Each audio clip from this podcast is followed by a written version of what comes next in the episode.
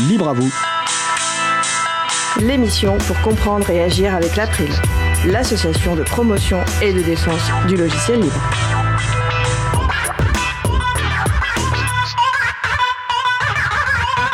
Bonjour à toutes, bonjour à tous, vous êtes sur la radio Cause Commune 93.1 en Ile-de-France et partout dans le monde sur le site causecommune.fm. La radio dispose également d'une application Cause Commune pour téléphone mobile. Soyez les bienvenus pour cette nouvelle édition de Libre à vous, l'émission pour comprendre et agir avec l'April, l'association de promotion et de défense du logiciel libre. Je suis Frédéric Couchet, le délégué général de l'April. Le site web de l'April, c'est april.org vous y trouvez d'ores et déjà une page consacrée à cette émission avec tous les liens et références utiles, les détails sur les pauses musicales et toute autre information en complément de l'émission. Et également les moyens de nous contacter pour nous faire des retours. Nous sommes mardi 7 janvier 2020, nous diffusons en direct, mais vous écoutez peut-être une rediffusion ou un podcast. J'ai le plaisir de vous adresser les meilleurs vœux de l'April et de la radio pour l'année 2020. Recevez tous nos vœux de bonheur et de santé pour vous et vos proches. Nous vous souhaitons une excellente écoute pour cette première édition libre à vous de l'année 2020. Voici maintenant le programme de cette émission. Alors nous allons commencer dans quelques instants, normalement par la chronique La Pituite de Luc qui portera sur Amazon.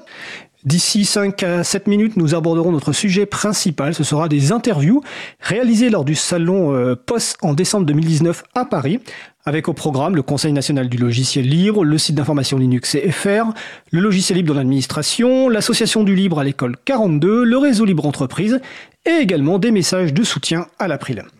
En fin d'émission, nous aurons la chronique de Xavier Berne, journaliste à Next Impact, qui nous parlera du projet de loi sur l'économie circulaire et plus particulièrement les parties concernant l'obsolescence programmée. À la réalisation aujourd'hui, exceptionnellement, nous avons le soutien de William Asgavari. Bonjour William. Tout de suite, place au premier sujet. Alors, nous allons commencer par la chronique La Pituite de Luc. Alors Luc, est-ce que tu es au téléphone? Euh, oui, oui, Fred, je suis là. Euh, j'aurais voulu venir, mais encore une fois, euh, j'ai pas pu. Mais je suis pas loin. En fait, je suis coincé aux toilettes et j'ose plus sortir. C'est que tu vois, je viens d'avoir une épiphanie. Alors, ça veut pas dire que je viens de déposer une galette. Je parle d'une révélation. Une grande illumination cosmique s'épanouissant sur son socle de faïence. Alors, je l'ai pas vu venir. Ça s'est mis en place soudainement et tout est devenu si clair. Il faut savoir pour comprendre que je me documente ces temps-ci sur l'achat d'une imprimante. J'étais donc assis sur les toilettes, en train de contempler, mon sexe.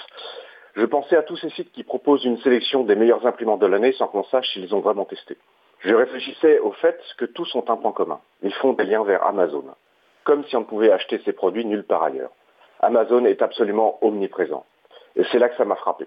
Si ça se trouve, Amazon est Dieu et Jeff Bezos est son prophète. Ouais, Amazon est le temple virtuel de la consommation, mais possède aussi des magasins dans le monde réel.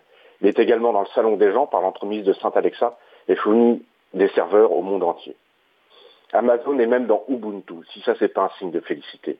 Je rappelle, Ubuntu c'est un principe philosophique porté par Nelson Mandela et Desmond Tutu avant d'être une distrib Linux. C'est du Bantu et ça veut dire mon humanité est inextricablement liée à ce qu'est la vôtre. Considérant que l'Afrique du Sud est encore plus inégalitaire aujourd'hui qu'au temps de l'apartheid, je perçois bien la cohérence théologique d'associer Amazon et Ubuntu. Amazon est omniscient. Saint Alexa particulièrement. Elle connaît tous nos centres d'intérêt et nos désirs et a récemment mis la main sur les données de santé des Britanniques. Et ce n'est qu'un début. Alexa écoute nos prières et y répond. Parfois même, elle écoute aussi le reste et n'oublie rien. Un jour, j'avais posté un truc quelque part sur Internet avec des liens vers des sites marchands mais aucun n'était Amazon, hérétique que j'étais. Miracle, il n'a pas fallu bien longtemps pour qu'un bon samaritain commente ma publication avec des liens Amazon. Amazon, c'est tout ce qui se passe dans tous les recoins du web. Pour compléter le tableau, Amazon est omnipotent. Il fait tourner tout Internet dans une unique machine virtuelle. C'est lui qui apporte les cadeaux de Noël. Le barbu et ses reines sont un mythe. En vérité, les reines, c'est des drones de livraison et les petits lutins font les trois huit. Ils connaissent un bonheur régressif qui leur fait faire pipi dans des bouteilles pour rigoler il contracte des TMS avec la jouissance normalement ressentie quand on attrape des MST. Amazon a aussi le pouvoir de faire disparaître des trucs. Il l'a fait avec des e-books par la magie des DRM, et c'est tellement bien que même la fondation Mozilla en fait la promotion. Mais c'est pas tout, Amazon fait aussi disparaître ses impôts. Omniprésent, omniscient, omnipotent, la nature divine d'Amazon est une évidence. Mais en même temps, Amazon est bien plus tangible. Il offre bien plus qu'une promesse de vie éternelle qui n'engage que ceux qui y croient. Il fait sourire les cartons maintenant, tout de suite. Amazon est une post-divinité. Il faut à ce stade que je mentionne Bezos, son prophète. Transhumaniste convaincu, on comprend déjà qu'il est plus qu'humain. Bezos nous protège de Donald Trump grâce au Washington Post qu'il possède. Et c'est là que ça devient très phallique. Le démon s'appelle Comte et a un prénom de canard, ce n'est déjà pas anodin. En février dernier, le National Enquirer, qui est un tabloïd qui roule pour Donald, a soumis Bezos à un chantage à la dick pic, ou photo de pénis en bon français. Ce fut un combat de bite épique, la trompe à contre le chibre surpuissant de Bezos. Bien entendu, Bezos a vaincu. Et un jour, Bezos s'élèvera dans le ciel dans le puissance fallu ultra technologique construit par sa compagnie spatiale Blue Origin. C'est pour ça qu'Amazon est masculin. On n'a pas le culte de mère nature. Elle est en train d'agoniser sous une montagne de gadgets connectés aussi rapidement obsolescent que rapidement livré par Amazon. Dieu est mort, la nature n'en a plus pour longtemps, place à la toute-puissance d'Amazon. Ok, il y a de la concurrence, Apple a un réseau d'églises partout et des hordes d'Apple fans prosélytes, mais ce n'est qu'une secte minoritaire, ce n'est qu'une secte minoritaire qui distille un amour tarifé. Google et Facebook sont de faux dieux, incapables de miracles dans le réel. Est-ce que Facebook peut livrer un poulet en caoutchouc en moins de 24 heures chez moi? Non. Amazon le peut. Leur catéchisme publicitaire est une pure illusion tautologique qui prend l'eau. Quant à Microsoft, ce dieu caduque qui règne par la terreur et par la force. C'est pour ça qu'il triomphe auprès du Pentagone. Mais pas combien de temps encore. Amazon est sur le coup. Amazon nous offre un vrai culte, ancré dans le réel, avec un SAV impeccable. Il nous laisse notre libre arbitre, celui de choisir le camp du tangible et du vrai. Bon allez, je sors des toilettes et je lance la guerre sainte. Il y a quatre lettres de trop à GAFAM. Écoute, merci Luc pour euh, cette euh, belle chronique euh, qui attaque bien l'année. D'ailleurs, on, nous fait de beaux commentaires sur le salon web en nous disant que, notamment, la pituite de Luc pour un début d'année, ça attaque fort. Donc merci Luc. J'espère que vous, allez tous vous joindre à, à la vraie foi. Et on se retrouve euh, le mois prochain. Bah, J'espère surtout qu'on on aura la chance de te voir en studio le mois prochain, parce qu'en décembre, on avait prévu de faire une diffusion depuis le Salon Poste, et tu avais prévu de venir, et tu as organisé une grève pendant tout le mois pour empêcher finalement que la diffusion ait lieu, donc c'est quand même, tu es trop fort. En tout cas, donc effectivement, on se retrouve le mois prochain. Donc c'était la, la pituite de Luc. Alors je précise avec un K. Et sur le site de l'April et de causecommune.fm, vous retrouvez une page avec les références euh, d'articles euh, en lien avec la chronique de Luc. Et le site de Luc, c'est incroyableluc.org. Donc je répète, Luc avec un K. Je te souhaite une belle journée, Luc. Merci, bonne émission. Merci. Nous allons faire donc, euh, après cette belle chronique, une pause musicale. Nous allons écouter El Réfé. On se retrouve juste après. Belle journée à l'écoute de Cause Commune. Cause Commune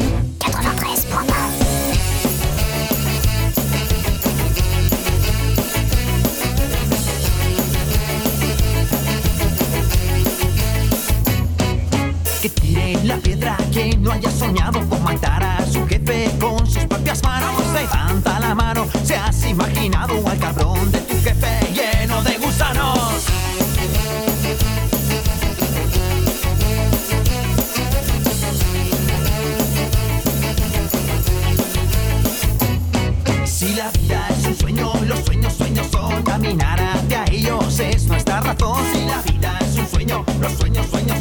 date una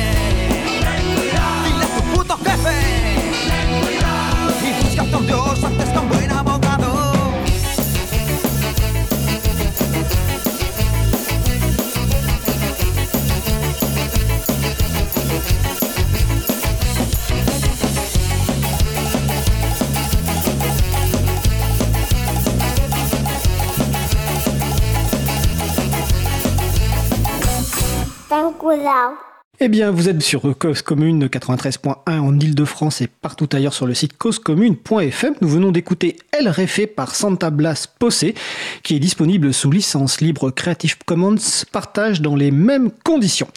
Nous allons passer maintenant à notre sujet principal. Alors, le sujet principal va porter en fait sur des interviews que nous avons réalisées lors du salon euh, POS, donc Paris Open Source Summit, qui s'est tenu en décembre 2019 à Paris.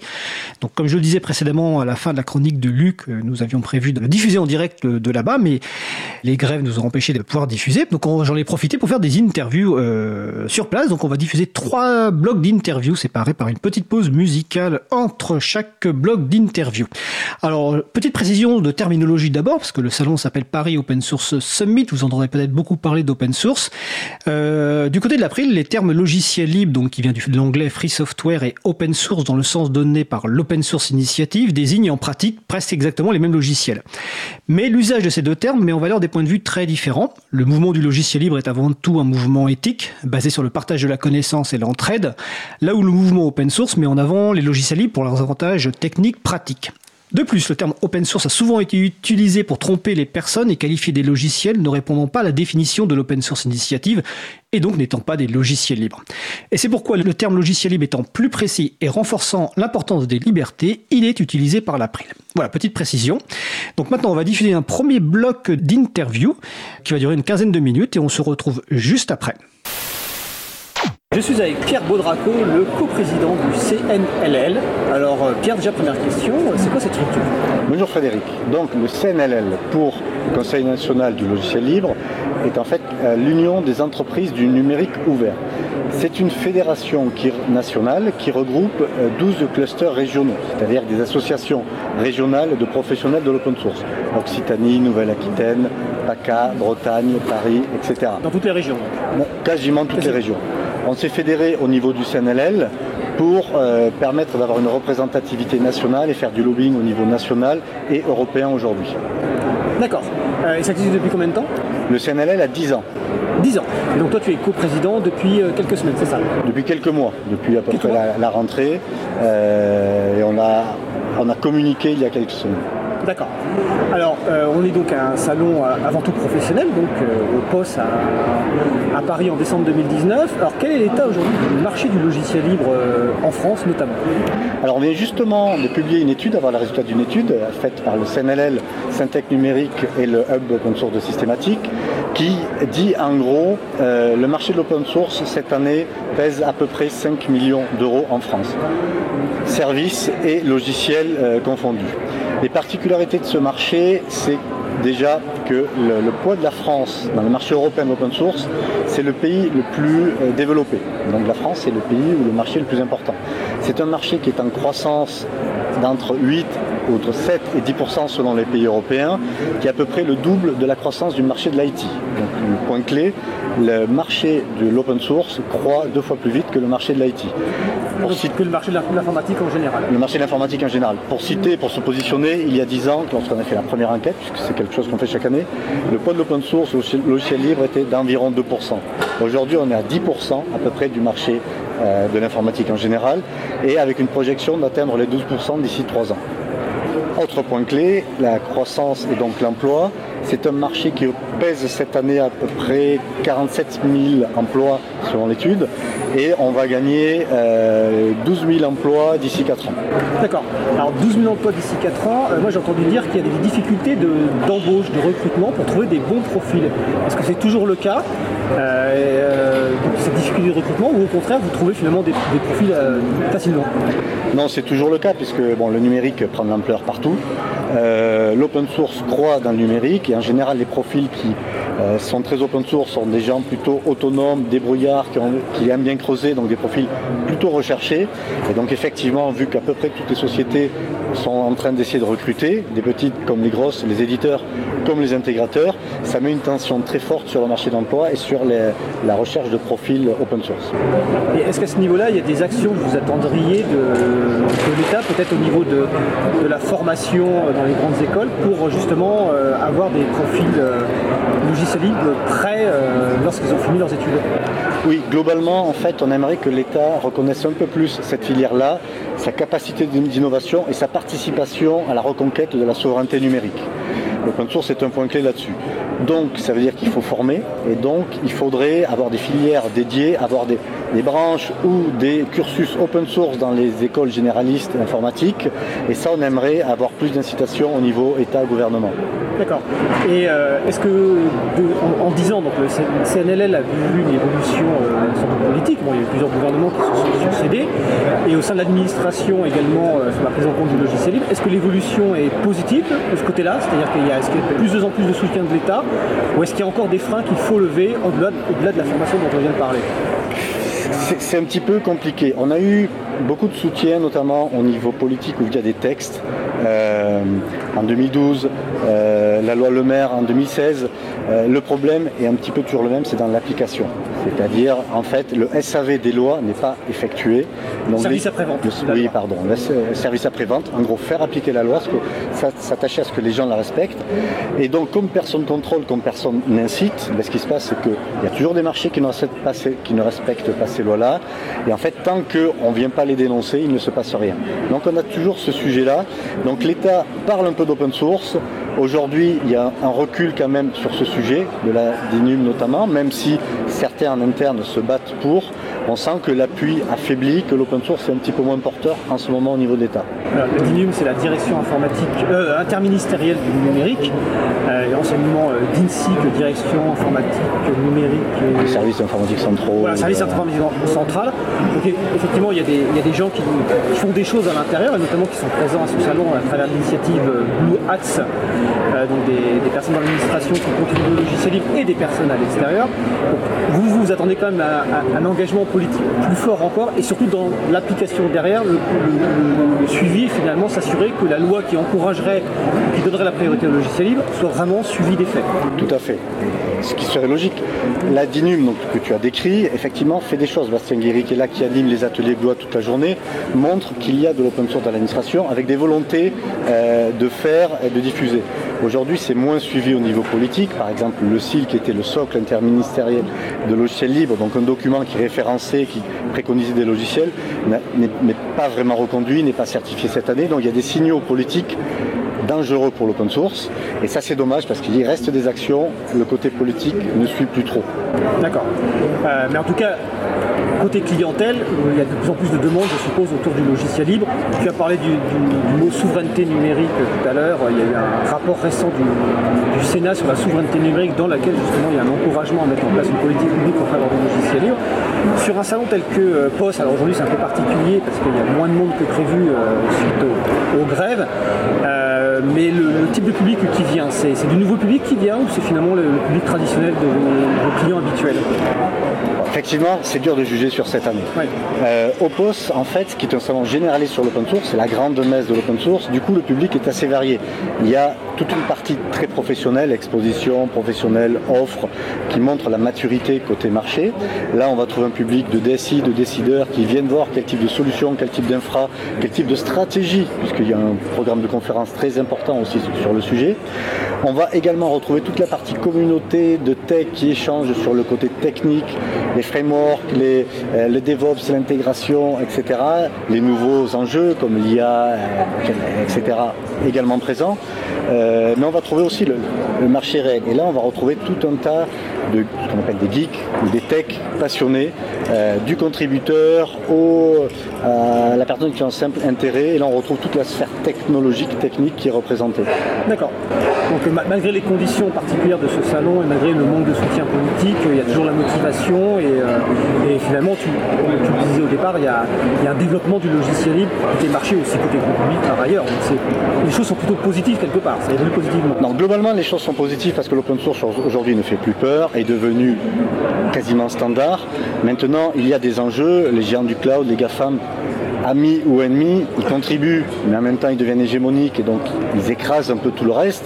Donc il y a vraiment des choses à penser et il y a notamment très certainement un modèle à l'européenne à penser, donc d'éviter d'avoir des géants hégémoniques qui ensuite décident tout ce qu'ils veulent, mais plutôt répartir la confiance, les solutions et équilibrer euh, les acteurs, avoir de nombreux acteurs, avoir une sorte de cercle vertueux de confiance en termes d'acteurs, en termes de règles.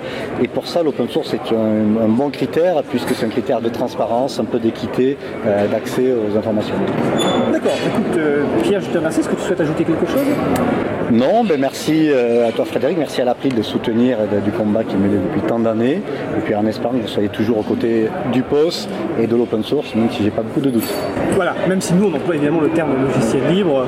Et en tout cas, euh, rendez-vous l'an prochain, ou que, je ne sais pas si le salon aura lieu au même endroit, mais en tout cas, rendez-vous l'an prochain. A priori, ça sera pas au même endroit, ça sera plutôt Palais des Congrès. D'accord, ok, bon, on verra ça. En tout cas, euh, merci, c'est donc Pierre Baudraco, donc co- co-président du CNLL. Merci Pierre. Merci Frédéric. Je suis avec Thierry Leblond de la société SIL qui développe Parsec. Alors première question Thierry, c'est quoi SIL C'est quoi Parsec? Alors SIL est une euh, start-up, éditeur euh, de logiciels libres, qui développe, euh, qui est un spécialiste de la cybersécurité des données sur le cloud. Et Parsec, c'est notre produit principal. C'est un système qui permet de partager de façon sécurisée des données sensibles sur le cloud depuis n'importe quelle connexion Internet et depuis n'importe quel point du monde. Alors seconde question, SIL est membre de l'April.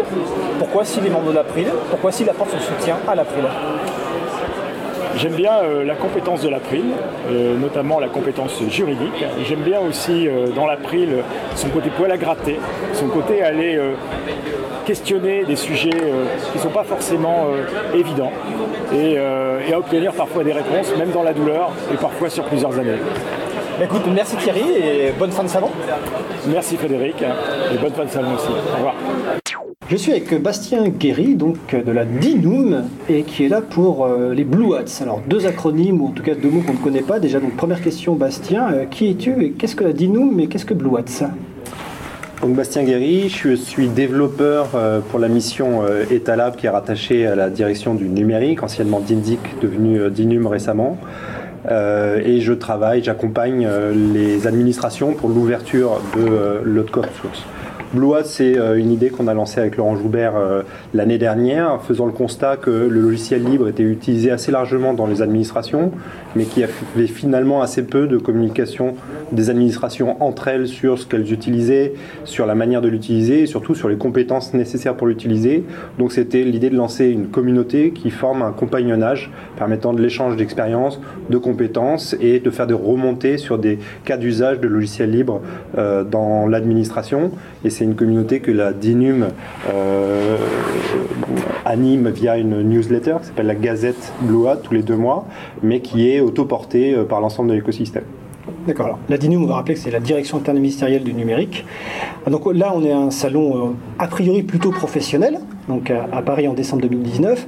Pourquoi euh, une journée Blue Hats dans ce salon? Les administrations euh, passent leur temps à travailler avec euh, des entreprises. Elles cherchent des entreprises. Quand elles veulent faire du logiciel libre, elles cherchent des entreprises du logiciel libre. Donc déjà, c'est augmenter un peu les euh, opportunités d'échange entre différentes administrations qui viennent d'un peu tous les ministères et ces entreprises, que les uns et les autres se, se connaissent et mesurent les avancées aussi techniques. C'est un salon comme celui-ci, c'est important pour voir ce qui se fait dans les grandes, petites entreprises, dans l'ensemble de l'écosystème et essayer de trouver des, des réponses à des, des questions techniques que chacun se pose dans l'administration. Et est-ce que les entreprises qui sont venues connaissaient déjà euh, l'initiative euh, Blue Hats? Est-ce qu'ils ont découvert que finalement il y avait cette, euh, cette initiative au sein de l'État, Blue Hats? Ou est-ce qu'elles savaient déjà, ils étaient au courant et donc euh, elles sont venues spécifiquement pour ça? Certaines euh, savaient déjà, parce qu'on a des liens euh, avec le CNLL.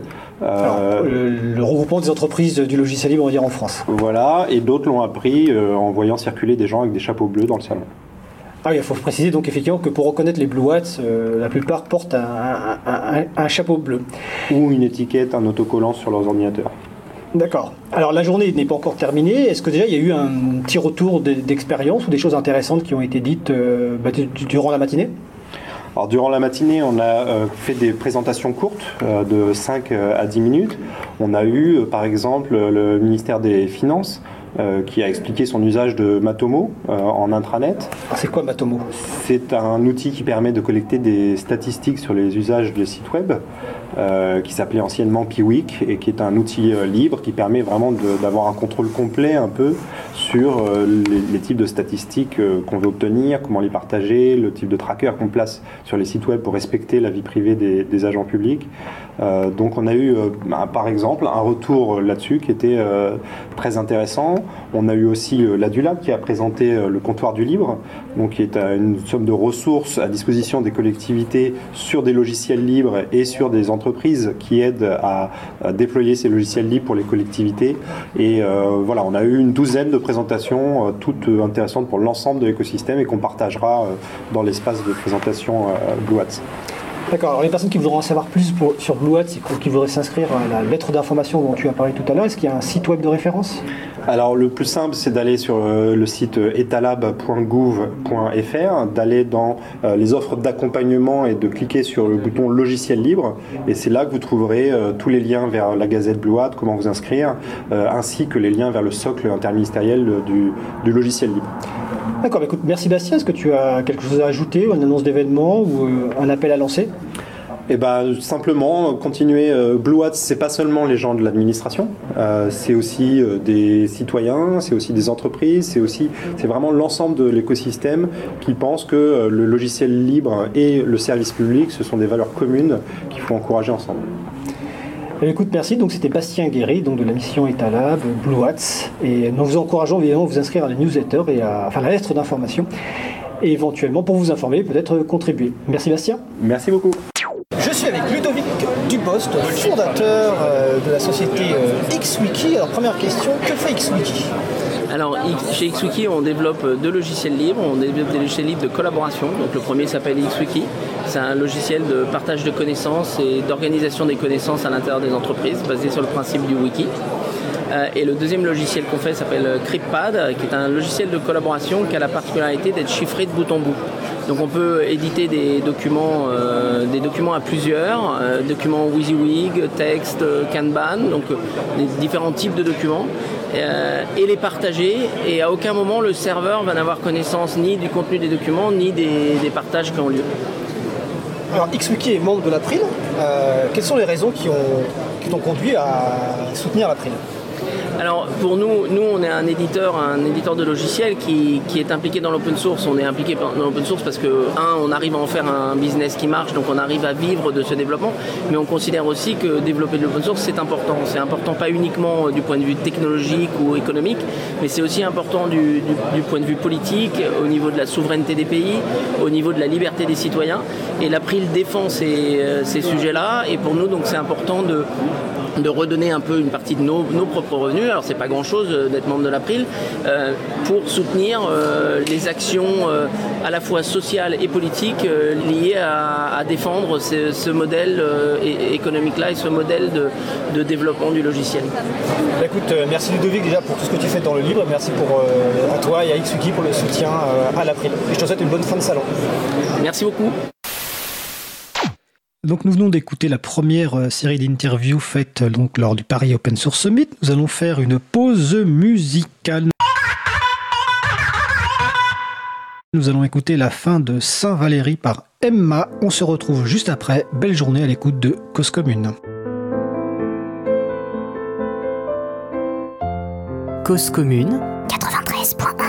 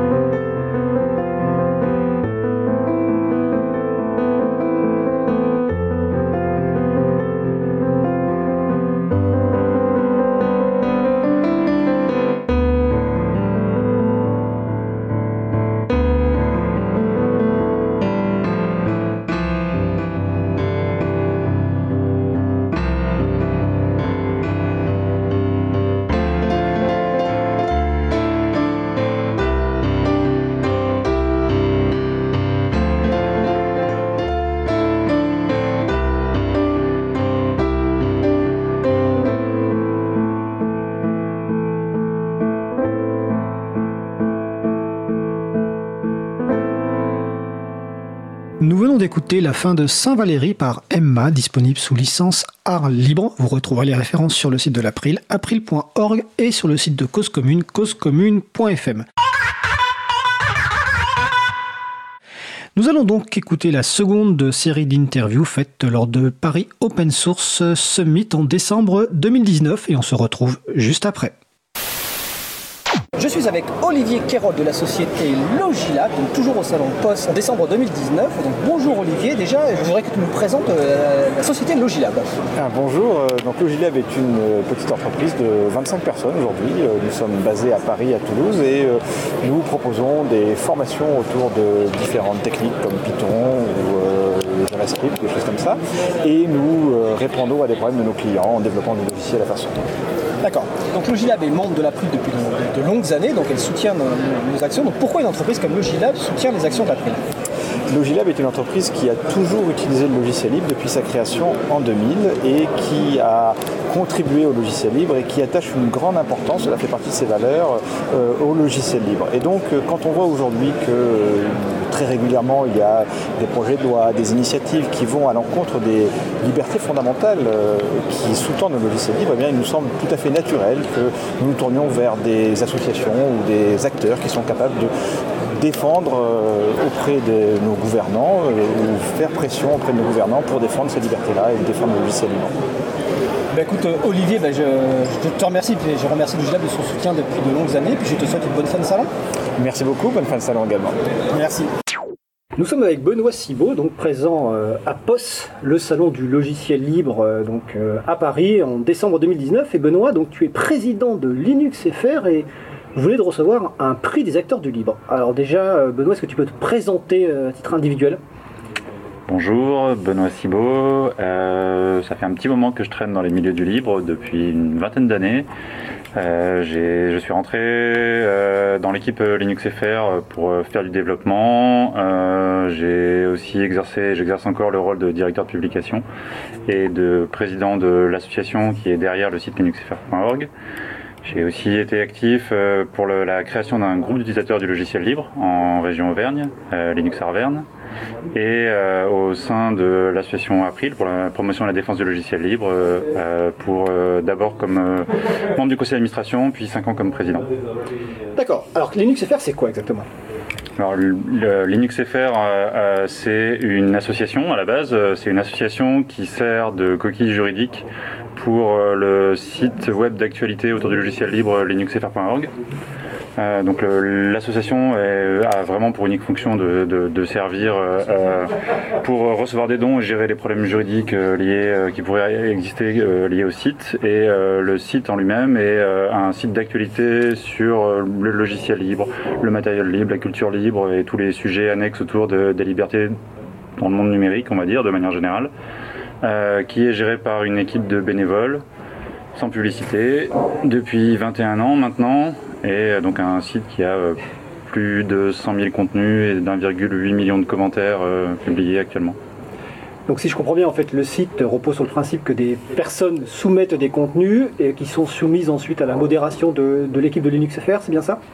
Il y a plusieurs types de contenus sur le site. Euh, les contenus les plus visibles, ce qu'on appelle les dépêches, sont de- des articles qui sont euh, soumis par nos visiteurs, euh, soit directement écrits par euh, un visiteur donné qui veut parler de son projet, sa communauté, son actualité, euh, une actualité dans le monde du logiciel libre de manière générale ou qui touche au domaine informatique ou au domaine des libertés, mais aussi de- des gens qui, se, qui utilisent notre espace de rédaction collaborative pour pouvoir rédiger à plusieurs un contenu.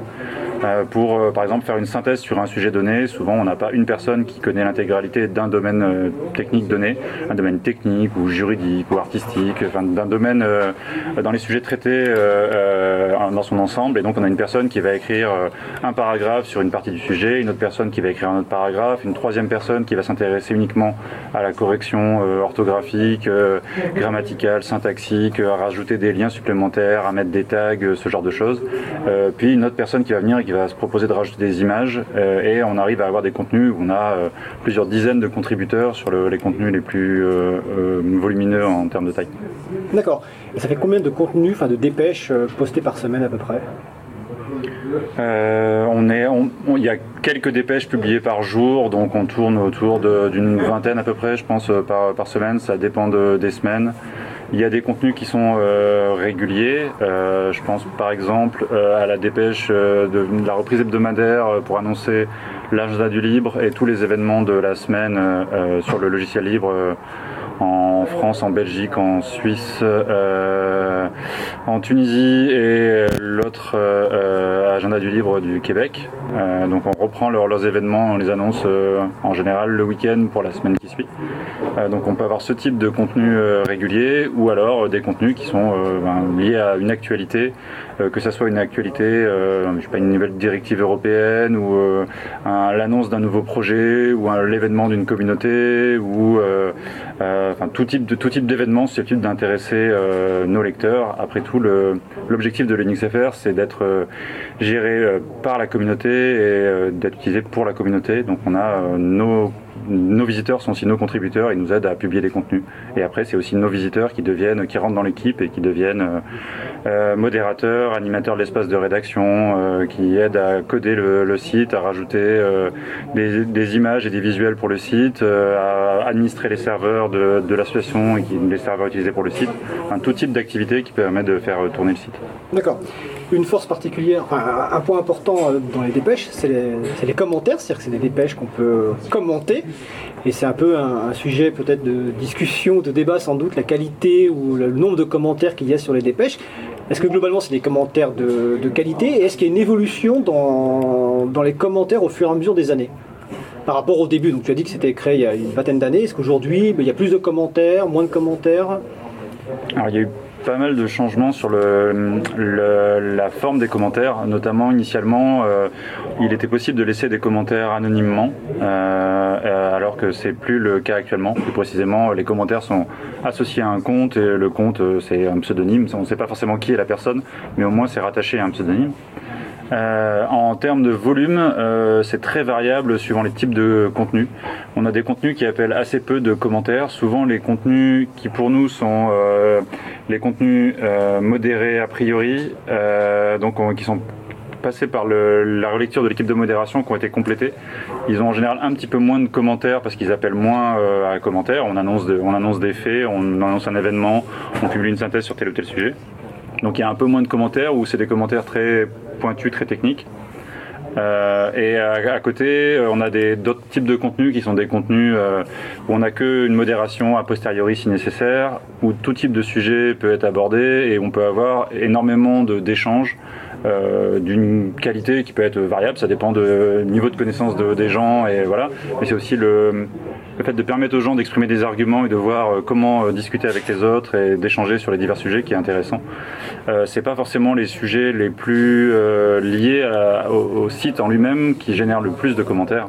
Euh, actuellement, si je me rappelle bien, le, le contenu avec le plus de commentaires euh, sur notre site, il est lié à un débat sur l'avortement. Donc c'est pas vraiment euh, lié à une thématique principale du site, par exemple. Alors, pour qu'on comprenne, bien, c'est-à-dire c'est une dépêche qui était liée à l'avortement ou c'est un, c'est un un- dérivé d'une dépêche qui n'était pas liée à ce sujet-là? Donc on a la partie dépêche, c'est contenu modéré a priori, ça veut dire que c'est en lien avec l'activité du site et ça passe par l'équipe de modération qui va relire, compléter et publier les contenus.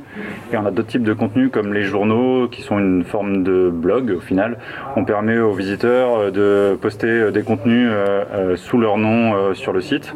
Et donc euh, il y a une personne qui avait publié un contenu, en l'occurrence là sur l'avortement, et il y a eu euh, des débats sur les pour et les contre.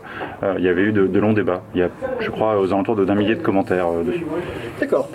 Est-ce que vous avez, bah, vous, vu que vous l'avez annoncé, des, pas des réquisitions, mais des, des- plaintes justement pour des contenus qui pourraient être soit litigieux, soit diffamants dans l'histoire du XFR. Et comment vous gérez ça? Alors on a, euh, en termes de problèmes liés à euh, du juridique euh, et autres, on a différents problématiques qui sont déjà posées à nous. On a eu euh, des cas où on n'était pas directement concerné, mais euh, euh, les contenus passés par nous, par exemple, on a une personne à un moment qui a publié euh, des contenus pour se venger d'une ex-petite amie, a priori, euh, donc dans le cadre de ce qu'on appellerait du euh, revenge porn, donc a publié des informations personnelles sur une personne, plus des contenus dégradants pour la personne. Euh, et euh, donc les contenus ont été pour partie bloqués avant la modération parce qu'on pouvait, ou dépubliés dès qu'on en a eu connaissance. Et donc là, après, on a été en contact avec la gendarmerie, par exemple, mais on n'était pas directement concerné, à part euh, qu'on voilà, on a permis de fournir les éléments qui étaient en notre possession. Et il y a d'autres types de cas où on est euh, concerné euh, par rapport à la, la loi sur le- la confiance dans l'économie numérique euh, euh, de 2004, qui est euh, en tant que euh, euh, site qui euh, publie du contenu, alors soit du contenu qui est publié par nos visiteurs, soit du contenu pour lequel on a euh, fait une modération, et donc là on est euh, partie prenante du processus de publication, et on est, on une responsabilité qui est supplémentaire, qui est ajoutée. Ouais. Et donc euh, sur euh, ces différents types de contenus, euh, pour différentes raisons, on a déjà reçu dans l'histoire du site plusieurs mises en demeure pour divers sujets.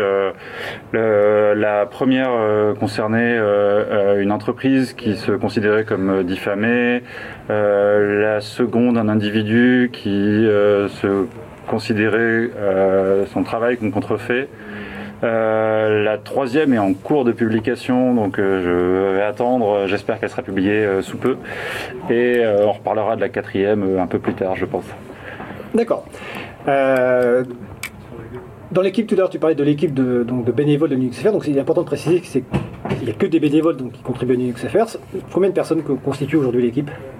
Il y a globalement 20-30 personnes qui contribuent à l'équipe. C'est assez euh, varié. Euh, on doit être euh, une à deux personnes pour gérer la partie euh, administration des serveurs. Euh, il y a deux trois personnes qui contribuent sur la partie code. Il y a une quinzaine de personnes dans l'équipe de modération. Il y a quelques personnes qui font l'animation de le- l'espace de rédaction pour aider les gens à écrire des contenus. Voilà, globalement, il y a oui, 20-30 personnes à peu près qui, travaillent sur le site. C'est pas forcément le- les mêmes qu'à l'origine. Heureusement, il y a du renouvellement, il y a des gens, voilà, le- les, les problématiques habituelles euh, de la vie. Euh, Il y a des gens qui ont de moins de temps libre, euh, qui vont avoir des enfants, qui changent d'activité, qui s'orientent vers d'autres types de sujets ou qui lancent leur propre projet. Mais globalement, on a réussi à renouveler le- les, les équipes jusque-là. et c'est plutôt une bonne chose de voir que le, site est toujours là, plus de 20 ans après. Alors justement, vous avez venez de recevoir un prix aujourd'hui donc euh, au salon POS. Alors le prix, c'est le prix du numérique ouvert et, éthique. Et éthique, bon, peu importe le nom du prix. Euh, c'est, ça récompense effectivement 20 ans de, de présence. Comment vous le recevez ce prix en fait en termes de l'équipe? Ça vous a, c'est, une- pas- c'est pas une concrétisation, mais comment vous recevez le prix? Euh, ce qui était un- ce qu'on a trouvé intéressant, parce que c'est un, donc un, un prix qui est basé sur une candidature, euh, ce qui était intéressant, c'était de la partie argumentation de la candidature et d'expliquer euh, euh, qu'est-ce qu'on fait, pourquoi on le fait, comment on le fait, euh, d'expliquer que le le fait de euh, gérer euh, de, gérer nos serveurs, de d'avoir euh, notre logiciel et de contribuer à notre logiciel, de publier donc sous une licence libre le logiciel qu'on utilise pour réaliser le site, de gérer l'activité du site de manière la plus ouverte possible. Euh, et de, de communiquer de manière, générale, enfin, de manière générale sur tout ce qu'on fait et comment on le fait. On parlait tout à l'heure de la question des mises en demeure. Euh, Quand on reçoit des mises en demeure, euh, une fois que l'aspect euh, strictement euh, réponse juridique est, est traité, on va communiquer, on va publier la mise en demeure qu'on a reçue, on va expliquer la réaction qu'on a eue, l'analyse qu'on en a pu en avoir et quel type d'action on a pu avoir derrière parce qu'on sait que ça va arriver à d'autres personnes de recevoir ce type de mise en demeure et que, euh, nous, on peut se permettre de communiquer dessus et d'expliquer euh, euh, que faire dans ce cas-là, comment réagir, ce qu'il faut faire, ce qu'il faut ne pas faire. Donc de manière générale, on essaie de communiquer sur tous les sujets liés à notre activité pour expliquer ce qu'on, pour que d'autres puissent faire la même chose que nous. Euh, c'était, on a fait de nombreuses conférences euh, sur ce- ces thématiques-là, euh, dont une qui s'appelait Linux FR et à refaire. Si c'était à refaire, comment on referait le site? Et donc on, voilà, on essaye de, toujours être en capacité de se demander comment on pourrait refaire le site et est-ce que d'autres pourraient faire la même chose que nous, relancer la même chose que nous? Donc une des questions notamment, c'est ben, les restrictions qu'il peut y avoir sur la liberté d'expression euh, maintenant ou le contexte juridique, en quoi on va avoir des nouvelles limitations, comment on doit s'adapter, euh, quelles sont les no- nouvelles contraintes, euh, quelles réponses on va adopter. Oui, ça serait plus facile d'éliminer tous les contenus et tous les commentaires problématiques et on, éviterait ainsi tous les problèmes, mais c'est pas forcément ce qu'on souhaite. Bref, c'est toutes ces questions-là qui apparaissent derrière la question de faire du numérique de manière libre, certes, mais aussi de manière ouverte et éthique. D'accord. Bon, on, va, rappeler que donc, le site c'est linuxfr.org et c'est le site de référence pour les actualités. Donc on encourage évidemment les personnes qui écoutent euh, l'émission ou le podcast euh, à s'inscrire bah, notamment au flux RSS et puis à, soumettre des, propositions de dépêches hein, ou de commenter euh, les dépêches ou participer à les journaux. Qu'est-ce que, dernière question, qu'est-ce que tu pourrais souhaiter ou qu'est-ce que, quels seraient les besoins potentiels du Linux FR pour les années à venir? Comme tous les projets euh, et euh, les projets du libre en particulier, on a toujours besoin, de contributeurs pour aider euh, à tous les niveaux. La, vraie problématique est toujours la même pour tout le monde. Je disais qu'on a renouvelé, le, on a renouvelé les, effectifs euh, euh, du côté de l'équipe, mais aussi du côté des visiteurs. Mais ça reste toujours euh, le grand sujet pour le, le site, c'est comment s'assurer que les nouvelles générations ou des nouveaux lecteurs vont venir sur le site. À quel point on va réussir à avoir un site qui est moderne techniquement, qui est moderne esthétiquement et qui aborde correctement les, euh, les thématiques euh, euh, actuelles, on va dire. Voilà, est-ce que si on parlait uniquement de logiciel libre maintenant, ce serait peut-être pas suffisant.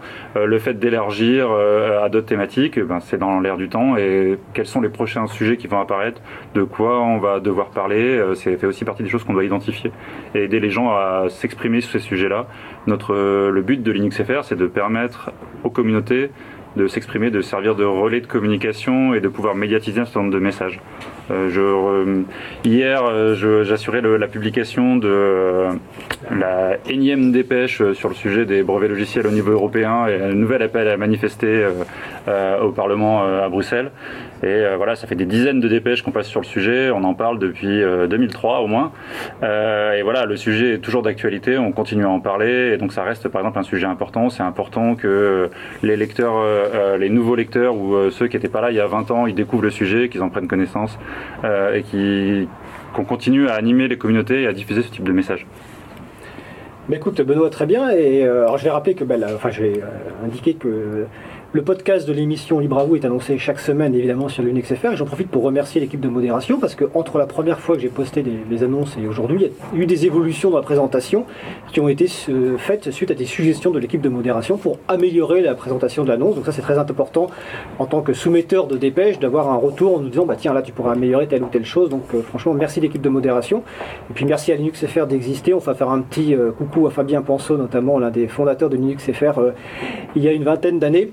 Bah, écoute, euh, Benoît, je te remercie de cette euh, présentation de Linux FR et puis tout ce que tu fais. Je te souhaite une belle journée. Merci. Je suis avec Pierre Baudraco, euh, le créateur de BlueMind. Alors, première question, qu'est-ce que c'est que BlueMind? Bonjour Frédéric. Donc BlueMind, c'est une solution open source de messagerie collaborative. En gros, c'est l'équivalent d'Exchange, le serveur de messagerie de Microsoft, en open source. Avec la grande particularité, c'est qu'aujourd'hui, on est les seuls à supporter Outlook aussi bien que ne le fait Exchange. Et je précise parce qu'Outlook, c'est la grande demande du marché. Pour l'utilisateur non informaticien, très souvent, messagerie égale Outlook. D'accord. Alors, BlueMind, euh, depuis sa, création, est, est membre de l'April et soutient nos actions. Alors, quelle a été la motivation ou les motivations pour euh, rejoindre l'April et soutenir nos actions? Chez BlueMind, on croit beaucoup aux valeurs de l'open source ou du libre, euh, notamment le côté transparence, euh, diffusion de savoir. Et ça, ce sont des valeurs qu'on va retrouver de façon plus générale sur l'ouverture au niveau de l'April. On est très impliqué. J'étais moi-même deux années président du programme du Paris Open Source Summit, co-président du SNLL. Donc on est très impliqué dans tout l'écosystème euh, du logiciel libre en France. Et donc pour nous, c'est tout à fait naturel de soutenir l'April, qui est un fervent défenseur de toutes ces libertés. Bah, Écoute, euh, merci Pierre merci à BlueMind et puis euh, bonne fin de salon. Merci bien Frédéric. Alors vous êtes toujours sur Radio Cause Commune 93.1 FM en Ile-de-France et sur le site causecommune.fm partout dans le monde. Nous allons faire une pause musicale. Nous allons écouter euh, Sneaky Snitch et on se retrouve euh, juste après. Belle journée à l'écoute de Cause Commune. Commune. 93.1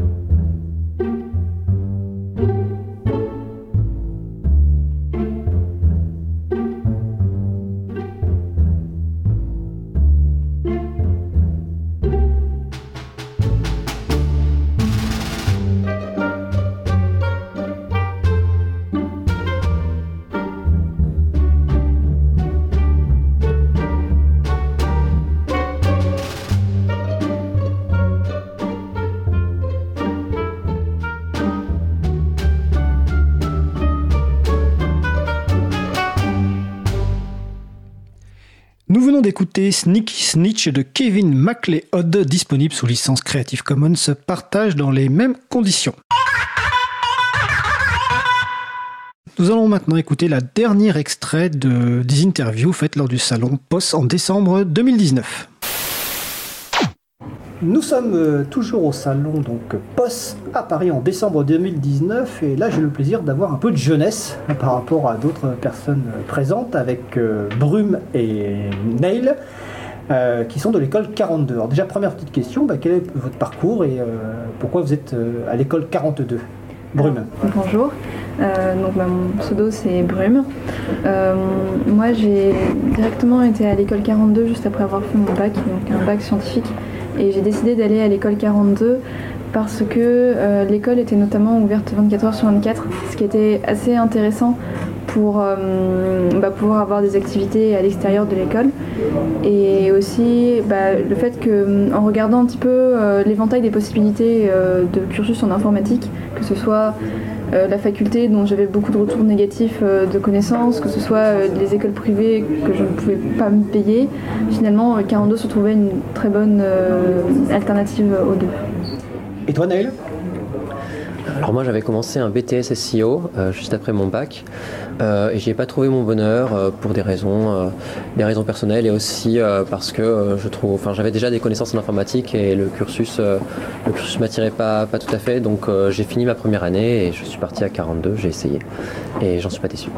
Alors 42 c'est une école donc euh, à Paris créée par Xavier Niel. Euh, c'est quoi la spécificité ou les spécificités de, de l'école 42 Alors, l'école 42, euh, c'est une école euh, donc, qui est ouverte 24 heures sur 24, 7 jours sur 7, euh, même les jours fériés, même les jours de vacances en fait.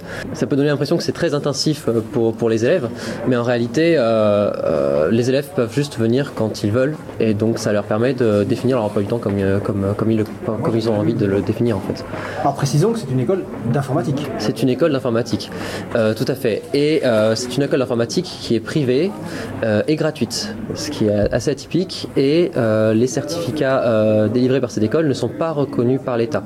Euh, cela dit, on ne trouve généralement pas trop de mal à, on n'a pas trop de mal à trouver du travail avec parce que il y a une reconnaissance auprès des entreprises et auprès des autres secteurs. Et le cursus dure combien de temps? Brume Alors le cursus peut durer de 2 à 5 ans, euh, mais en fait beaucoup, euh, beaucoup d'étudiants partent après leur premier stage, ce qui fait, euh, parce qu'en fait ils sont juste embauchés, ce qui fait qu'en fait beaucoup d'étudiants ne terminent pas la formation. Pour essayer de pallier à ce problème, 42 a décidé de rendre le premier stage facultatif. Donc c'est en encore en cours de test, donc on ne sait pas vraiment ce que ça va donner. Mais euh, le fait est que du coup, bah, pour les, euh, les promotions précédentes, euh, beaucoup, ça tourne autour de 80%, je crois, d'élèves en fait partent au bout d'un an ou deux ans. Et très peu finalement ne restent que jusqu'à la fin et font bien les 50 ou les projets. en fait. D'accord. Et alors, quelle est la place du logiciel libre dans les enseignements ou dans les pratiques euh, de l'école 42 Alors, euh, oui, j'ai oublié de préciser que l'école 42 n'a pas de professeur. Donc c'est une précision importante. Donc, ça, fon- ça fonctionne comment alors s'il n'y a pas de professeur Euh, il y a des projets qui sont créés, la majorité sont créés par les élèves eux-mêmes. Donc euh, une fois qu'un élève euh, a suffisamment de connaissances dans un domaine spécifique de l'informatique, il peut créer un projet qui est en fait un ensemble de consignes, un ensemble de, de- de- de- de charges en fait que l'élève doit respecter pour concevoir un projet.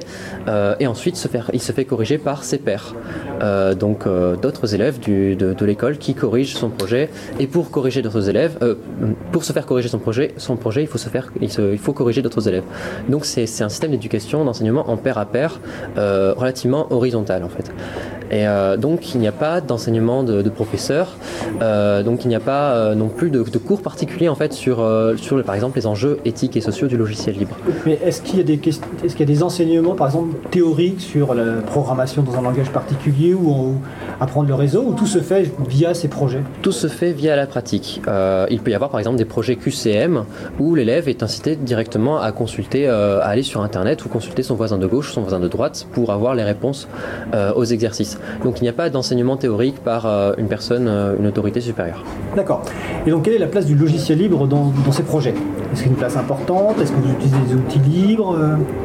Alors en soi, euh, oui, on utilise des outils libres par exemple. On va beaucoup utiliser soit Vim, soit Emacs. Euh, Qui sont des, qui des sont- environnements de développement, on va dire, ou traitement, ou éditeurs de texte. Oui, éditeur de texte plutôt. Bah, Emacs, c'est un environnement de Oui, développement. Oui.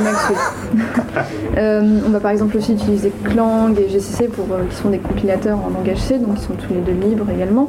Donc en soi, on utilise Git aussi, donc on utilise beaucoup de logiciels libres, mais après les élèves les utilisent sans vraiment se rendre compte que ce sont des logiciels libres. Et sans savoir ce qu'est que ce, que- ce qu'est un logiciel libre sans savoir ce qu'est un logiciel libre également. En fait, il faut savoir que alors, dans les statistiques de 42, il me semble, il y a à peu près 50% des étudiants qui arrivent à l'école en n'ayant jamais euh, codé en informatique. Ce qui fait que euh, la plupart, en fait, ne sont absolument pas conscients de tous les enjeux d'éthique qu'il peut y avoir euh, dans le domaine. Et à l'école, donc, il y a aussi euh, beaucoup de conférences. Il y a un amphithéâtre euh, qui est utilisé euh, bah, quasiment tous les jours. Et la plupart des conférenciers, en fait, sont de très grosses entreprises ou des GAFAM. Et quand un étudiant qui ne connaît absolument rien à l'informatique voit une conférence de Facebook, Facebook, il connaît forcément, hein, voilà. Il trouve ça fantastique. Oh, je peux avoir un travail chez Facebook. Tout le monde connaît Facebook, c'est fantastique. Alors que, bah, en fait, du coup, il va avoir aucune, euh, aucune image donnée du libre. Ils, ils sont tout de suite happés euh, dans une spirale sans fin d'énormes entreprises euh, qui veulent tous les embaucher, qui veulent tous faire plein de trucs fantastiques, tout ça. Et en fait, il n'y a pas du tout de libre à côté. D'accord. Naïl, tu veux rajouter quelque chose? Oui, effectivement, euh, il y a, même s'il n'y a pas de, de- de- de cours particuliers, il y a quand même des conférences qui sont organisées. Euh, et euh, l'école 42 est relativement neutre à ce sujet, c'est-à-dire que euh, toute organisation, entreprise, même des particuliers, des associations, peuvent organiser des conférences à l'école 42. Ils sont totalement ouverts à ça. Euh, et donc, euh, comme il y a une vie associative très présente à l'école 42, il y a une vingtaine d'associations à l'école 42 étudiantes, euh, ben, les associations peuvent aussi inviter d'autres personnes à l'extérieur. Et, euh, et donc euh, faire venir des conférenciers, des conférencières à l'école. Et euh, ce qui se passe effectivement, c'est que on retrouve toujours les mêmes entreprises euh, en conférence, sachant que généralement ces entreprises ont le budget pour faire venir des conférenciers, des conférenciers euh, très très pointus dans leur domaine, qui savent présenter les choses comme il faut, et qui bon, ensuite il y a toute toute une histoire de goodies, de de, de, de, de- de buffets bien organisés par ces entreprises là, que, que nous on n'a pas du côté du livre. Et on a eu du mal à un moment à trouver des personnes qui, euh, pour, venir sensibiliser les élèves à l'école 42. Alors, avant de parler de l'association que vous avez donc créée à l'école 42, euh, autour du logiciel libre, donc qui s'appelle 42L, euh, comment vous, vous avez été sensibilisé au libre à titre personnel? Est-ce que c'est avant l'école ou pendant les projets à l'école? Euh, Brume, par exemple. Alors euh, pour moi c'est totalement Neil qui m'a sensibilisée, du coup euh, je vais plutôt laisser Neil parler pour ce coup. Alors Neil Euh, moi, c'était euh, simplement euh, par l'envie en fait de comprendre euh, les outils de mon environnement. C'est-à-dire que j'étais très attiré par l'informatique depuis que je suis petit, et euh, bah, en utilisant les logiciels euh, au quotidien, mes, mes logiciels au quotidien comme euh, par exemple Google euh, euh, ou Windows, euh, je me suis aperçu que euh, ben, j'étais pas tout à fait libre, et donc je voulais savoir comment ils fonctionnaient à l'intérieur, et c'est c'est là où je me suis rendu compte que j'étais emprisonné, et donc j'ai voulu essayer d'autres logiciels, euh, savoir comment ils fonctionnaient, et, euh, et c'est là où j'ai découvert un petit peu le, le monde du libre. D'accord. Donc tu étais sensibilisé avant l'école 42, tu rentres à l'école 42 et tu te rends compte avec Brume que la partie éthique ou même la connaissance du logiciel n'est pas très présente. Donc vous décidez de créer une association qui s'appelle donc 42L pour 42 logiciels libres? Oui, exactement. Euh, 42 L. 42L. Euh, donc quel est le but de cette association et euh, quelles actions vous menez? Alors nous, nous organisons des conférences, des ateliers et des débats euh, à l'école 42. On fait de la sensibilisation. Euh, donc euh, on invite euh, des personnes qui savent parler du sujet bien mieux que nous euh, sur euh, certaines spécificités de, de, de leur domaine. Par exemple, présenter un logiciel qu'ils utilisent qui est libre euh, ou même parler réellement des enjeux éthiques et sociaux. Euh, venir participer à des débats. Par exemple aussi, on a invité Parinux pour une install party à l'école 42. Des Alors. Parinux, c'est un groupe d'utilisateurs et d'utilisatrices de la région parisienne, de logiciels de la région parisienne. Exact. Et une install party, c'est une fête d'installation où les gens se font aider pour installer du logiciel libre sur leurs ordinateurs. Tout à fait. Et euh, ce sont des moments euh, très conviviaux à passer avec euh, les élèves de l'école 42 et, et bon, généralement, ça se passe, ça se passe plutôt bien. D'accord. Et vous avez euh, beaucoup d'élèves qui viennent de l'école 42 pour assister à ces conférences, à ces ateliers? Une Alors, bonne proportion ou c'est une minorité? Alors par exemple, euh, le 13 novembre, c'était euh, l'une des premières fois où on faisait une grosse conférence. On invitait 5 personnes à venir. Donc euh, c'était des contributeurs de la monnaie libre June.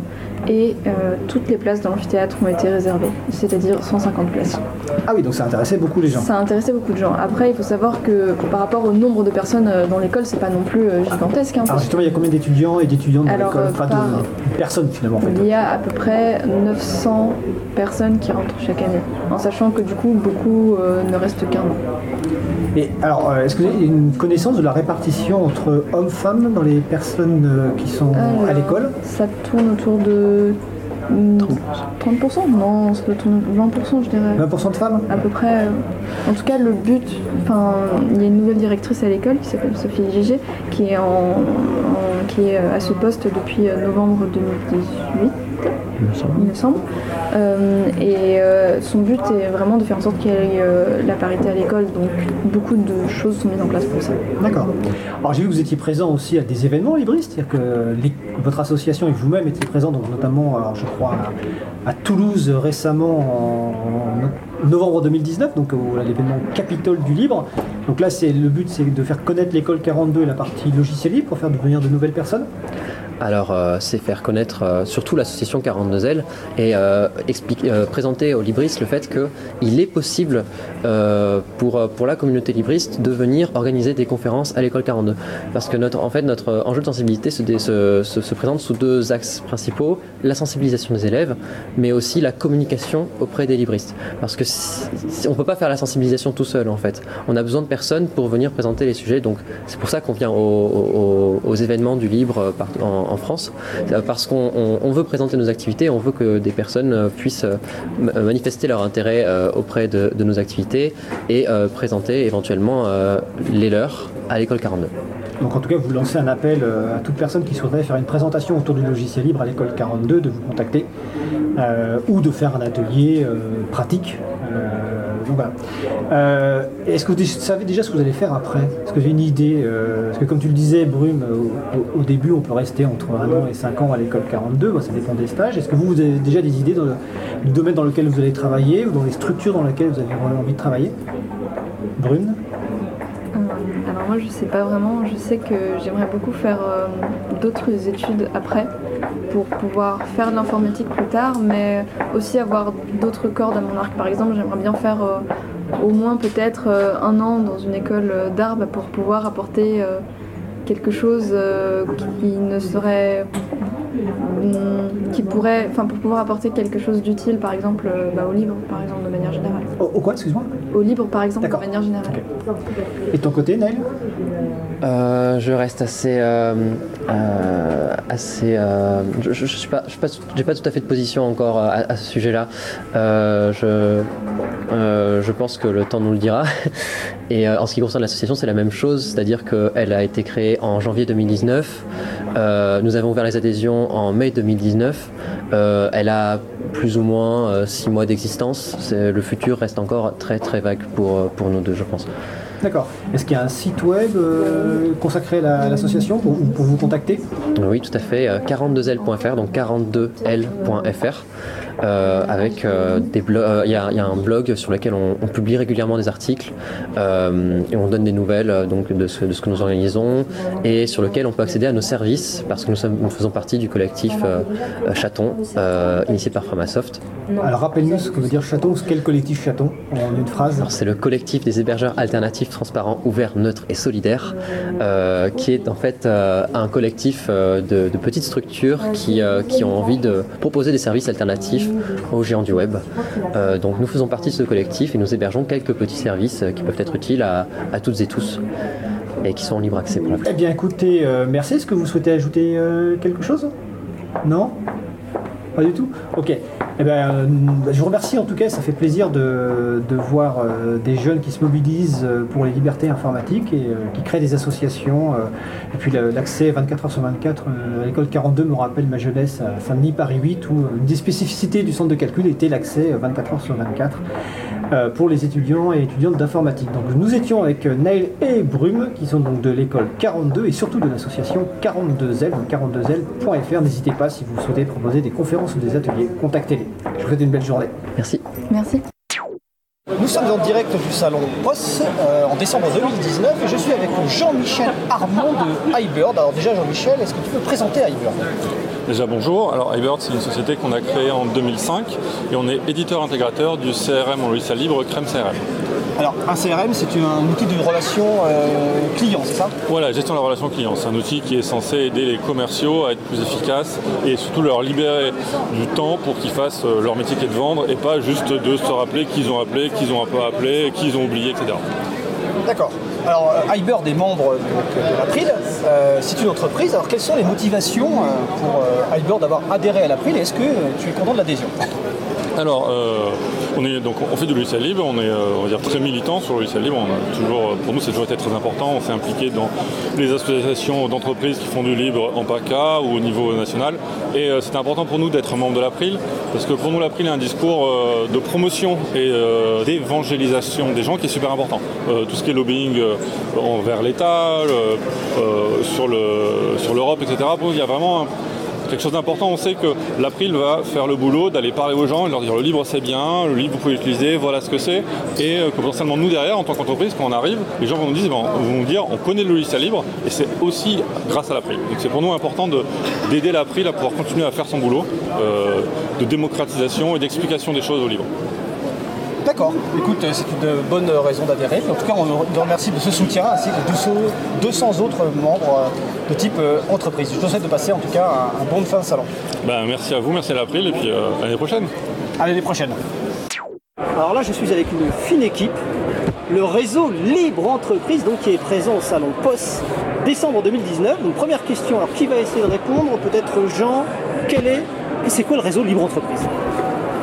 Alors le réseau Libre Entreprise, c'est plusieurs entreprises du logiciel libre qui ont décidé de se regrouper euh, parce qu'elles partagent des valeurs en commun, des valeurs de démocratie d'entreprise et de transparence. Donc euh, la pyramide traditionnelle euh, des de, de chaîne de commande dans les entreprises, on a pris un gros, un gros marteau, on a tapé dessus et ça fait tout à plat. Voilà. Alors il y a combien d'entreprises euh, dans ce réseau-là Approximativement, hein, ils me font des têtes, vous imaginez. Donc ils sont en train de regarder la plaquette, je vous préviens en direct. Ils sont en train de compter. Donc Noémie est en train de compter le nombre d'entreprises qui sont membres du Il y en a une réseau. quinzaine. Une quinzaine, ok, d'accord. Et donc euh, quelles régions sont représentées là aujourd'hui physiquement euh, sur ce salon Donc Euh, toi, tu es donc de Côte Lutin, c'est quelle région? Région nantaise, Saint-Sébastien-sur-Loire, à côté de Nantes. D'accord. Laurent, toi, tu es d'Easter Eggs Paris donc Oui, euh, Paris 15, 14e. D'accord. Easter Eggs qui a en plus la grande chance d'héberger l'April. Merci Easter Eggs. Euh, Noémie, tu es de... Côte Lutin également. Ah, tu- donc toujours Nantes. Toujours Nantes. Catherine Euh, Néréide à Tours. Et Exactement pareil, Charles, euh, Néry. Néréide, à Tours dans le 37, la région centre. D'accord. Et donc il y a aussi euh, Bruxelles. euh, Oui. Ouais, Julien Sastré. Donc en tout cas sur, le site web. Il y a Azaé, Il y a- il y a Roubaix, Il y a Roubaix, il y a Lille, il y a Tourcoing, il y a tout. Ok, d'accord.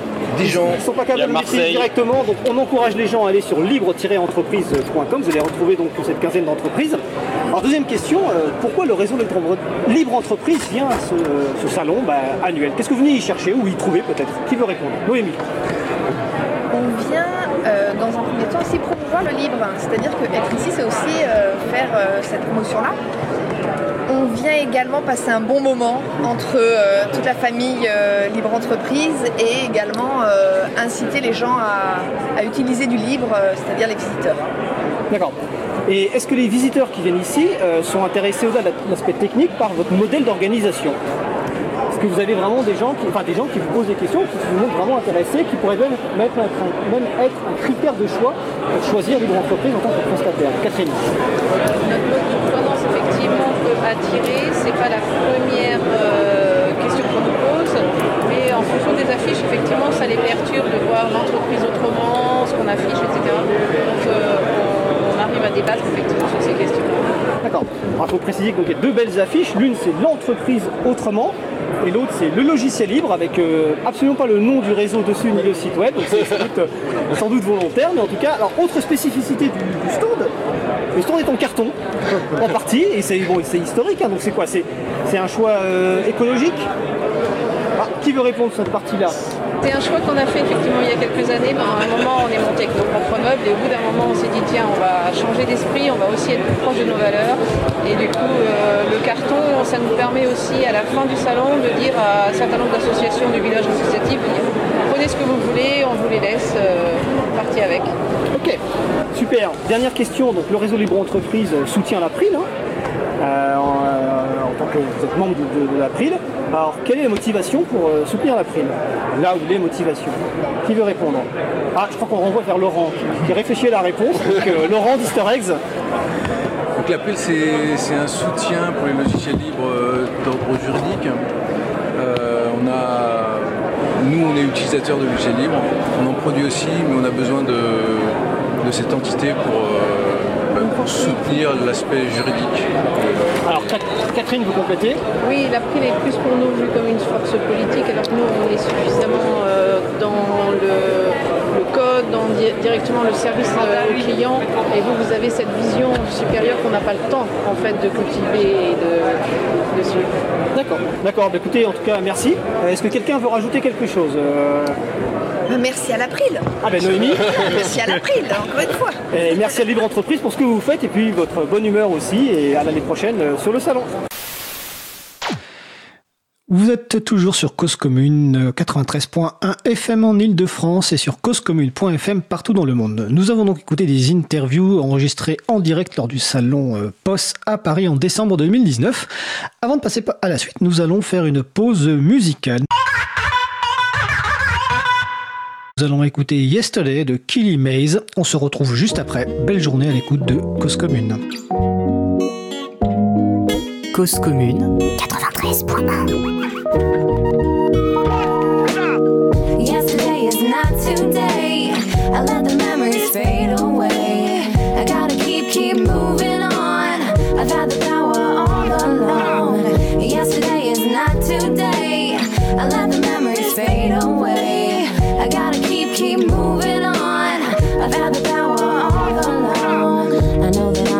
seem naive, but look deep and you'll see my tree.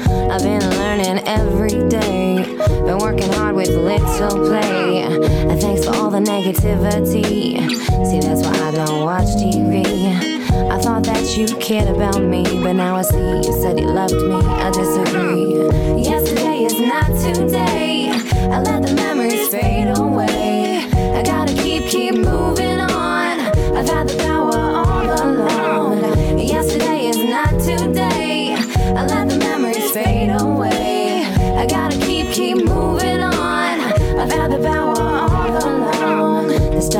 Before we see. I was that before I was me. I'm pulsing lonely in my field of gray. Digital bearings program my day. Unfold my mirror, see on through. Discuss it all in terms of you. Bleeding hands reveal my love. I'm seeking all the meanings from above. Yesterday is not today. I let the memories fade away. I gotta keep, keep moving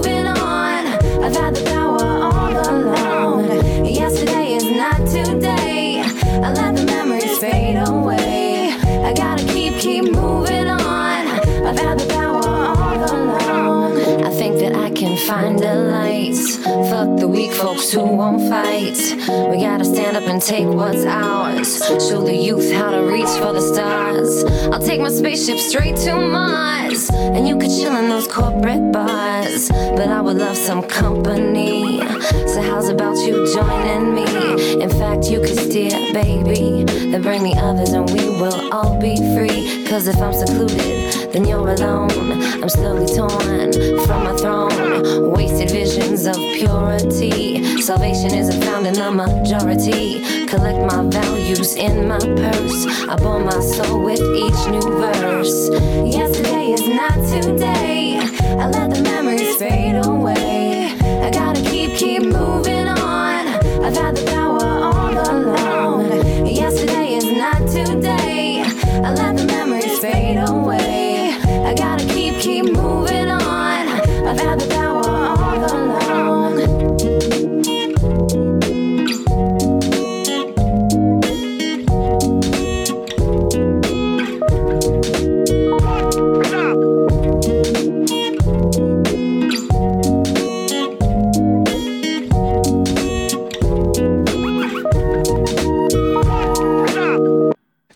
d'écouter Yesterday de Killing Maze, disponible sous licence libre Creative Commons Attribution. Vous écoutez l'émission Libre à vous sur Radio Cause Commune 93.1 FM en Ile-de-France et partout ailleurs sur le site causecommune.fm. Nous allons passer à notre dernier sujet. Alors, le sujet suivant, c'est la chronique de Xavier Berne intitulée Parole libre. Xavier Berne est journaliste à Next Impact et dans cette chronique, Xavier nous parle de l'actualité politique et juridique du numérique. Euh, Xavier, est-ce que tu es avec nous au téléphone Je suis bien là. Alors, Xavier, bonjour. Tu nous avais présenté lors de la dernière chronique, donc dans l'émission du 26 novembre 2019, les mesures du projet de loi dit anti-gaspillage destiné à lutter notamment contre l'obsolescence programmée. Maintenant que le texte a été euh, voté par les députés, est-ce que tu- tu peux nous faire un petit point sur ce qui est prévu donc en sortie de texte de l'Assemblée nationale? Oui, bien sûr. euh, mais tout d'abord, je, tenais à dire qu'il y avait quand même 4000 amendements qui avaient été déposés par les députés. Donc, euh, autant dire que le texte est désormais bien épais. Euh, et d'ailleurs, en préparant cette chronique, je me suis amusé un petit peu à comparer la longueur du texte entre son dépôt devant le Sénat l'été dernier et le vote de l'Assemblée, donc le 19 décembre dernier. Euh, à la base, le texte faisait un peu moins de 20 pages et aujourd'hui, on est à quasiment 100 pages. Donc, euh, c'est assez énorme. Ça a été multiplié par 5. Ça montre aussi, on va dire, l'importance, le poids des débats parlementaires. Et euh, vous m'aurez aussi compris, ça va être dur d'être exhaustif sur les mesures qui sont dans ce texte, mais je vais essayer malgré tout de vous présenter quelques mesures clés. Alors, euh, on en avait effectivement déjà parlé, mais il est prévu d'introduire dès l'année prochaine un indice de réparabilité des produits, lequel euh, devrait également être complété par la suite à horizon 2024 par un indice dit de durabilité des produits. Donc euh, l'idée à chaque fois, c'est de proposer une note un peu sur le modèle de l'étiquette énergie pour inciter les consommateurs en fait à acheter des biens qui durent plus longtemps, euh, quitte parfois à les payer euh, plus cher. Euh, en matière d'électroménager et de petits équipements, on va dire d'informatique et de télécommunications, donc typiquement les téléphones portables, les ordinateurs, les écrans, euh, il y a quelque chose d'important, c'est que les pièces détachées devront être disponibles pendant au moins 5 ans. Euh, et ça, c'est à compter de la date euh, de mise sur le marché de la dernière unité du modèle concerné. Donc euh, voilà, c'est quand même euh, quelque chose euh, qui, qui, qui, qui est assez conséquent. Dans la même veine, il y a, le législateur a décidé qu'en fait les réparateurs devraient proposer des, des pièces d'occasion exactement comme ce qui prévaut pour les garagistes depuis quelques années. Euh, donc euh, typiquement quand vous emmenez faire réparer un ordinateur ou un téléphone, et ben, le euh, réparateur devra vous proposer, s'il y en a, des, pièces de rechange d'occasion. Sur un sujet proche, on pourrait parler de la, garantie légale de conformité. Vous savez qu'il est aujourd'hui de deux ans pour, pour les biens neufs. Alors cette garantie, elle devrait être doublée pour les biens qui sont d'occasion, donc à nouveau pour en fait favoriser en fait le, la, durabilité des, produits. Euh, donc aujourd'hui c'est de six mois, ça passera euh, à un an. Alors là, ça s'appliquera notamment si vous achetez par exemple un téléphone ou un ordinateur euh, reconditionné auprès d'un professionnel. Par contre, ça marche pas auprès des particuliers. Euh, sur ce même dossier des, euh, des garanties, les députés en fait ont prévu plusieurs mécanismes pour inciter les consommateurs qui font justement jouer la, fameuse garantie légale de conformité à euh, demander et puis aussi obtenir une réparation du produit, puisqu'en fait bien souvent les, vendeurs ont tendance à vouloir vous, re- vous redonner à la place un, produit neuf, puisque ça, leur revient moins cher que de faire réparer le produit. Alors dans un registre après complètement différent, et ça on en a un petit peu plus entendu parler, les députés ont souhaité mettre fin à l'impression systématique des tickets de caisse. Alors j'insiste bien sur le systématique parce que là j'ai souvent vu passer des, des extrapolations sur, euh, sur ce sujet-là. Très concrètement, ça veut pas dire qu'il y aura plus de tickets de caisse demain, mais simplement que ce sera en fait au choix du client. Soit en magasin, comme le font d'ailleurs d'ores et déjà certains magasins aujourd'hui, on lui propose, le client refuse ou accepte son ticket de caisse. Après, si on lui propose pas, le client sera toujours en droit de demander et surtout d'obtenir son ticket de caisse s'il veut conserver un justificatif, etc.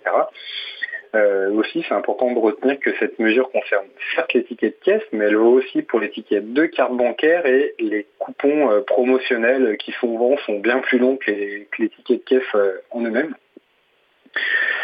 Euh, autre mesure que j'avais trouvée intéressante, euh, les députés ont souhaité qu'à partir de 2022, euh, en fait, les opérateurs de téléphonie comme les fournisseurs d'accès à Internet indiquent à chacun de leurs clients leur empreinte carbone. Alors très concrètement, ça, ça veut dire que à partir de ces dates, sur les factures de téléphone comme d'Internet, euh, on devrait retrouver une mention précisant en fait la quantité de données consommées, donc euh, 4 gigas, 10 gigas ou un peu plus, un peu moins, peu importe, et avec une équivalence en émissions de gaz à effet de serre, euh, comme on peut le trouver euh, notamment lorsqu'on achète des, billets de train par exemple. Et puis euh, peut-être pour terminer, et euh, je voulais aussi y revenir parce que je trouve que c'est dommage que ce soit passé relativement inaperçu jusqu'ici. Euh, ce projet de loi, en fait, il autorise les policiers à vidéo-verbaliser les auteurs de dépôts illégaux de déchets. Euh, Aujourd'hui, la vidéo-verbalisation, ça fonctionne uniquement pour les infractions routières. Euh, Vous téléphonez au volant, vous, euh, vous, ne respectez pas un stop ou un feu rouge. Euh, L'agent de police qui est euh, derrière ces, écrans, euh, il a le droit de dresser un PV à distance et lequel est après reçu par le, le- conducteur quelques jours plus tard, en principe, exactement comme pour les radars automatiques, donc à son domicile. Donc demain, euh, on pourra utiliser ce mode de verbalisation pour s'attaquer aux dépôts sauvages notamment. Euh, en fait, les, policiers pourront après regarder le numéro de plaque d'immatriculation des véhicules qui, déposent des, déchets. Mais le texte est aussi euh, assez large et euh, on pourrait en fait imaginer que ça puisse aussi concerner des infractions un peu plus simples d'une certaine manière, hein, si on peut dire, comme le fait par exemple de jeter un mégot par terre. Voilà pour quelques mesures qui me semblaient euh, importantes sur ce projet de loi ou en tout cas euh, intéressantes. C'est un bon tour de horizon et je précise que sur le site de nextimpact.com, il y a plusieurs de tes articles qui détaillent tout ça. Lors de l'émission de novembre, non de décembre, non de fin novembre, nous avions parlé de, détricotage euh, par rapport à la copie du Sénat, mais finalement c'est pas si frappant que le craignaient euh, certains. Oui, oui, bien sûr, c'est vrai. On aurait pu s'attendre à ce qu'il y ait bien plus de mesures qui, qui, qui disparaissent. Donc euh, voilà, la, la, la majorité a visiblement fait preuve d'une certaine ouverture, euh, peut-être pour redorer son, son blason sur le, le, le volet environnemental de sa politique. euh, voilà. Après, ça s'est quand même bien souvent soldé par, euh, par des compromis dont on peut quand même douter de l'intérêt. Euh, par exemple, peut-être juste pour revenir sur ce cas-là, sur la, la question de l'obsolescence logicielle, euh, qui concerne, je, je le rappelle en fait, pour simplifier, bah, quand on a un appareil, par exemple un téléphone ou un ordinateur, qui est encore en état de marche, mais qui peut pas vraiment bien fonctionner parce que le fabricant propose plus de mise à jour. Sur ce dossier, le Sénat voulait imposer en fait une, une obligation de fournir des mises à jour pendant 10 ans. Finalement, les députés ont opté pour un compromis sur euh, une durée minimale de deux ans, ce qui est bien moins, et qui pourra être élargi après pour certaines catégories de produits qui seront fixés ultérieurement par le gouvernement par décret. Donc autant dire qu'il n'y a rien de certain euh, en l'état. En bref, on est sur un délai bien plus court, mais peut-être voilà, que certains estimeront que c'est au moins un premier pas. Oui, et puis rappelons aussi que la, la, la secrétaire d'État Brune Poisson a refusé un certain nombre de d'amendements intéressants en renvoyant des transpositions à venir de directives européennes, donc deux directives appelées euh, vente de biens et contenu et services numériques, dont la transposition est a priori prévue pour le premier semestre 2020. Donc euh, je pense que les parlementaires remettront sur le métier, enfin la tâche. Euh, dernière question, ces mesures dont tu viens de parler sont-elles définitives? Non, non, non, elles sont pas définitives, mais bon, a priori, on s'en approche quand même, hein, parce que là, les députés et sénateurs vont se retrouver cette semaine euh, pour trouver un compromis dans ce qu'on appelle une commission mixte paritaire. Et faute de quoi, bah, le dernier mot sera donné à l'Assemblée nationale. Donc, euh, autant dire qu'en fin de navette, les textes sont généralement très proches de voter euh, en première lecture à l'Assemblée. D'accord. Bah écoute, euh, merci Xavier. J'encourage les personnes qui écoutent à suivre euh, nextimpact.com et aussi april.org sur lequel il y aura sans doute des actus qui préciseront l'état du texte qui sortira en commission mixte paritaire. Xavier, je te souhaite une belle journée et au mois prochain. Hum, Absolument, merci. Au revoir. Au revoir. Alors nous approchons de la fin de l'émission. Nous allons passer à quelques annonces rapides parce que le temps passe vite.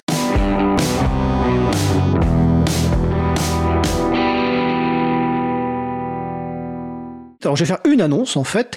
Nous avions interviewé à fin 2019 euh, Catherine Dufour pour son livre Ada ou la beauté des nombres. Donc c'était Magali Garnero qui est administratrice de l'April et qui est également libraire qui avait fait cette interview. Magali organise à sa librairie donc à Paris le 11 janvier 2020 de 16h à 18h30 une rencontre dédicace donc avec Catherine Dufour qui a écrit Ada ou la beauté des nombres. Donc l'inscription se fait sur le site de la librairie. Donc c'est à livreouvert.fr tout attaché. Mais sinon vous retrouverez les références sur le site de l'April, april.org et sur le site de la radio causecommune.fm. Donc je vous encourage à rencontrer Catherine Dufour et euh, pour discuter avec elle et vous faire dédicacer un exemplaire de son livre. Alors notre émission se termine. Je remercie les nombreuses personnes qui ont participé à l'émission. Donc Luc, Xavier Berne, Pierre Baudraco, Thierry Leblon, Neil, Brume, Ludovic Dubost, Benoît Cibot, Olivier Quérol, Bastien Guéry, Jean-Michel Armand, Noémie Daguzé, Catherine Hens, Laurent Vargon, Jean Couteau de Libre Entreprise, et j'en oublie peut-être dans l'interview de Libre Entreprise. Aujourd'hui, aux manettes de la régie, euh, William Asgavari, que je remercie, même s'il pensait pas que c'était du direct, il nous fait un petit signe de la main. Euh, merci également à Sylvain Kutzmann qui va traiter le podcast et à Olivier Grieco, qui est le directeur d'antenne de la radio, qui va finaliser le podcast et le mettre en ligne. Vous retrouverez sur le site april.org et sur le site de la radio causecommune.fm toutes les références utiles euh, dont nous avons parlé aujourd'hui. Nous vous remercions d'avoir écouté cette émission. La prochaine émission aura lieu en direct mardi 14 janvier 2020 à 15h30. Notre sujet principal portera sur les collectivités locales, le logiciel libre et les données publiques, avec notamment euh, la présence de la ville de Nancy. Nous vous souhaitons de passer une belle fin de journée. On se retrouve en direct mardi prochain. Et d'ici là, portez-vous bien.